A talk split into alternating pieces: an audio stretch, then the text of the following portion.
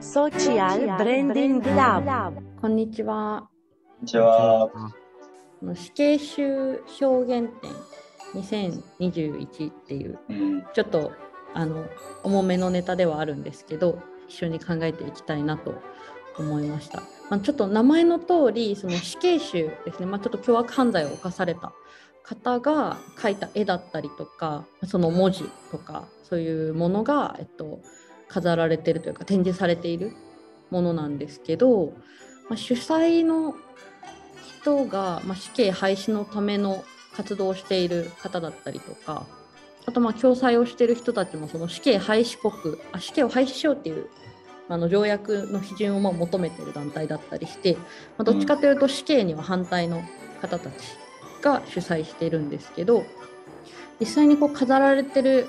展示、まあ、ちょっとこの期間はもうちょっと終わっちゃったんですけどそれこそいわゆるあの相模原市で起きた知的障害者の施設で殺人を犯してしまった方だったりとかそうですね結構その名前聞いたことあるような人たちちょっとポスター見ていただくと分かるんですけど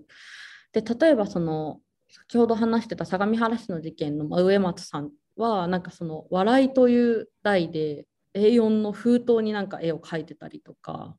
なんか去年もあのこの方は出ててでなんか結構自分の主義主張をこう発信するような表現だったからそれはなんかめちゃくちゃなんか炎上というか批判が集まってたんですけどこうその表現点自体もなんか選考委員の方にはなんかよくメディアに出てらっしゃる方も、えっと、やっていて割となんかめちゃくちゃニッチなっていうよりは結構いろんな人があの知ってたりとか関わってるようなものなんですけど、まあ、Yahoo ニュースとか見てると Yahoo のコメントだと、まあ、そもそもこの展示会って何の意味があるの？とかうん、うん、なんかやっぱ日本って被害者に集めたくって加害者には温かいのではみたいな話とかこのこれを主催した人の思いとしてはなんかやっぱ死刑制度をなくした方がいいだったりとかあと死刑囚のま人権の保障みたいなところにフォーカスを当てるためにやっぱその表現みたいなものを見せることで、まあ、別に共感はできないですけどなんかこういうふうに考えてるんだだったりとか、まあ、そもそも死刑囚の生活どんなだっけみたいな全く私たちに知らないものもあるのでなんかそういうところに気づかせるみたいなところが目的だったりすると思うんですけど。なんかこれ難しいっていうかあれですよね。あの死刑を廃止したい停止したいっていううん、あ、の、まあ一個の一個のこうある種のこうイデオロギーというか、うんうん。まあそうですね。発信も含まれちゃうじゃないですかそのうんうんうん。あのいわゆる、うん、なんて言うんだろうな。美術館に行くっていう体えでありつつ結構その死刑廃止っていうことを、えーイデオロギーとしてる人たちが開催してるっていうこともあるので、うんうん。なんかこう見方が難しいですよね。このみあの僕たちの立場としてうんうんうん。これを見る、なんかあのこれも最近毎年やってないかもしれないですけどあのシリアルキラー展っていう、はいはいはいはい。あのこれ海外の方とかもそうなんですけど世界で、えー、と割とこう凶悪犯罪を起こしたような方々の、まあ、これも絵絵とかなんですけど、うんうん作品を、えー、と展示してる展示会みたいなのが結構何年か連続でやってて、であれはあのとある方の、えー、と個人的なコレクションを、えー、と展示してるっていうのなので。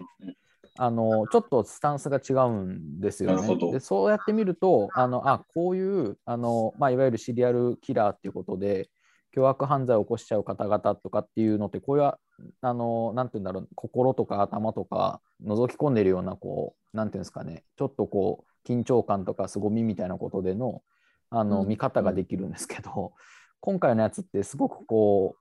うイイデオロギーもちょっと噛んじゃってるので。うん。なんかどういうふうにこれを見ればいいかっていうのがすごくこうバランス取るの難しいなって個人的には思ってて。うんうんでなんかこの場では特にあのこれに賛成とかこれに反対とか個人的なことを言うっていうことよってちょっとあれなのでなんですけどなんかとある人から見たらすごくさっきの加害者被害者みたいなことでの立場もあるし、うんまあ、死刑の問題ってまた違う側面もあるしみたいなことでうなんかすごく難しい見方をなんか問われる表現点だなと思いました、これは。そうですねそもそも死刑囚に賛成反対みたいななんかどっかでねめっちゃ時間取ってポッドキャストやるのも面白そうですけど今回で言うと、なんか一つあるなと思ったのは見るものとしてはなんかそもそも賛成反対っていう意見を持たない人っていうか無関心な人もめっちゃいるなって思った時になんか死刑制度みたいなものが、まあ、どんな問題を抱えてるのか、まあ、その今後どういうふうにしていくべきなのかってその考えるきっかけみたいなところの意味で見に行くのは一つあるのかなと思っててそもそもその死刑囚っていうものと接点が全くない状態じゃないですか普通に暮らしてたら。なんかそういう中で死刑もそのものについて考えるきっかけには一個なるのかなっていうのと、うん。あとその死刑囚表現展と私シリアルキラー展両方行ったんですけどうん。なんかあのやっぱ一個大きい明確な違いはそのさっきボブさんが言ってたそのシリアルキラー展の方はある個人かちょっと団体かのコレクションなのかっていうところで言うとなんかシリアルキラー展はもうすでに割と亡くなってる方たちもう執行が終わって何年も何百年も何百何百年はちょっと言い過ぎですね。何十年も経ってる方のなんかちょっと興味とかそういうもの割とシンプルに興味で見に行く人も多いのかなって思った時にこの死刑囚表現展で言うとまだのその亡くなってない死刑囚の方だったりするのでなんかどう見ればいいのかっていうのは確かに難しい人もいるんだろうなっていううん。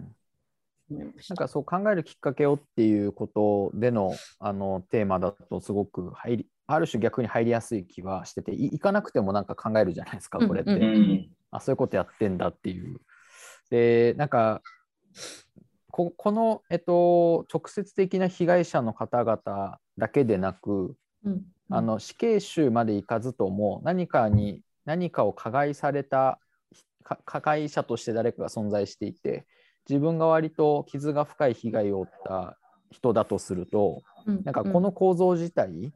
要は加害者を引っ張り出してきて、でそそれを、あののさまあ、作品を作らせることで考えるきっかけを作らせるっていう構造自体になんかこうネガが出そうな人も結構多そうだなと思ってて僕はなんかあの特に事件に巻き込まれたとかはないのであの被害者の気持ちっていうのはそんなにまだ分かんないんですけどそうなんかそこら辺が結構今もソーシャル上の反応を見てるとその結構議論が論点が多かったなと思ったのでまあこういうのって、ね、ポポジネガというかあの賛成と反対がすごく出やすいコミュニケーションじ事例だとは思うので、まあ、それも織り込み済みっていう考え方もあると思いますけど。なんかこの記事を見た2週間前ぐらいになんか死刑囚の方がその、まあ、弁護士のこう支援を借りてなんか今って死刑ってこう当日の朝に宣告されるらしいんですよ。朝、あなたは死刑ですよって言ってでその日のうちに、まあ、処刑されるらしいんですけど、まあ、なんかその当日の朝に言うのってやっぱ人権の侵害なんじゃないかみたいな感じでその死刑囚の方が2人かなであのなんか訴訟を起こしたみたいな。うんなんかもっと前から言われるべきだみたいな話で起きたんですけどなんかあのこれ全然死刑囚になったこともないんで全然あの想像予想と予想というか想像でしかないですけどなんか当日の朝に言われるのとあの1ヶ月前から言われるの個人的にはなんか1ヶ月前から言われる方がしんどいなって思っちゃったんですけど。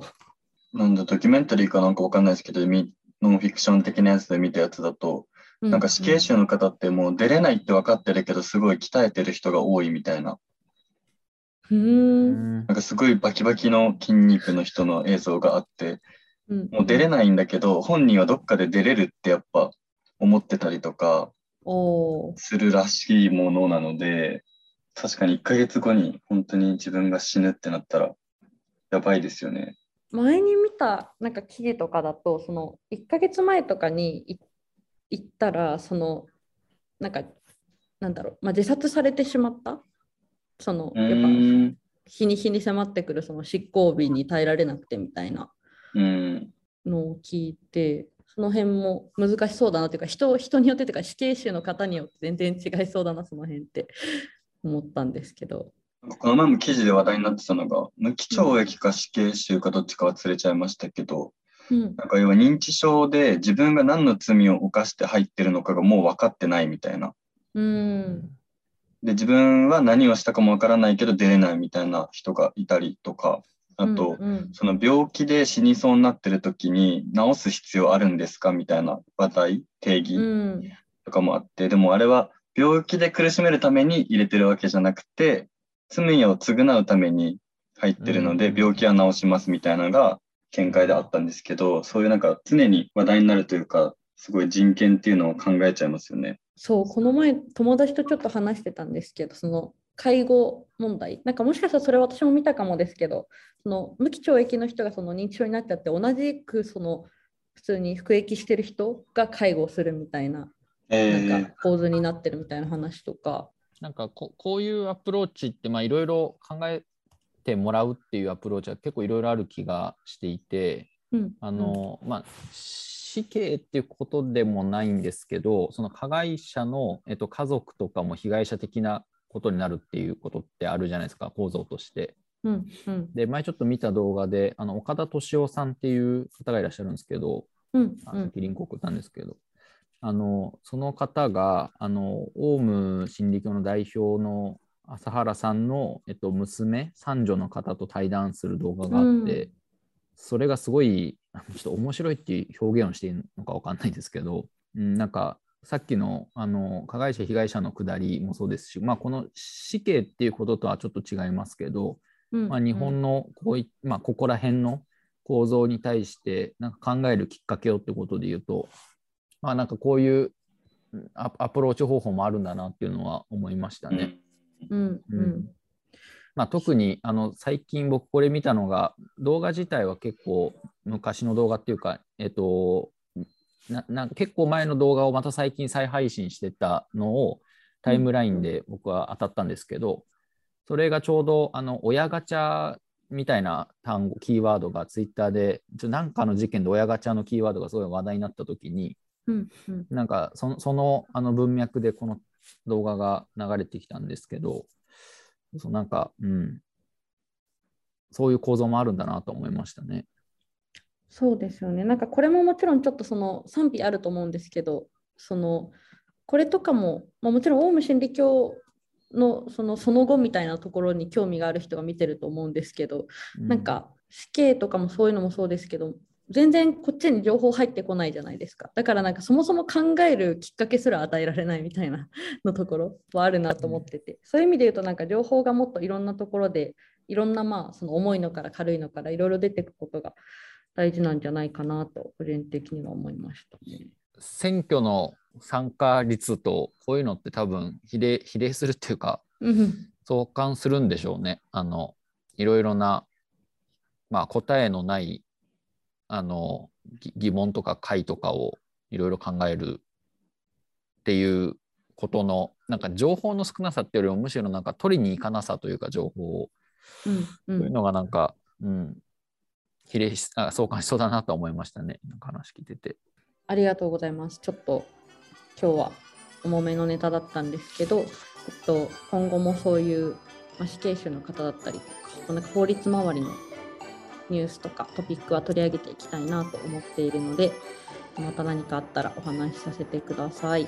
ありがとうございました。ありがとうございましたありがとう。ございます。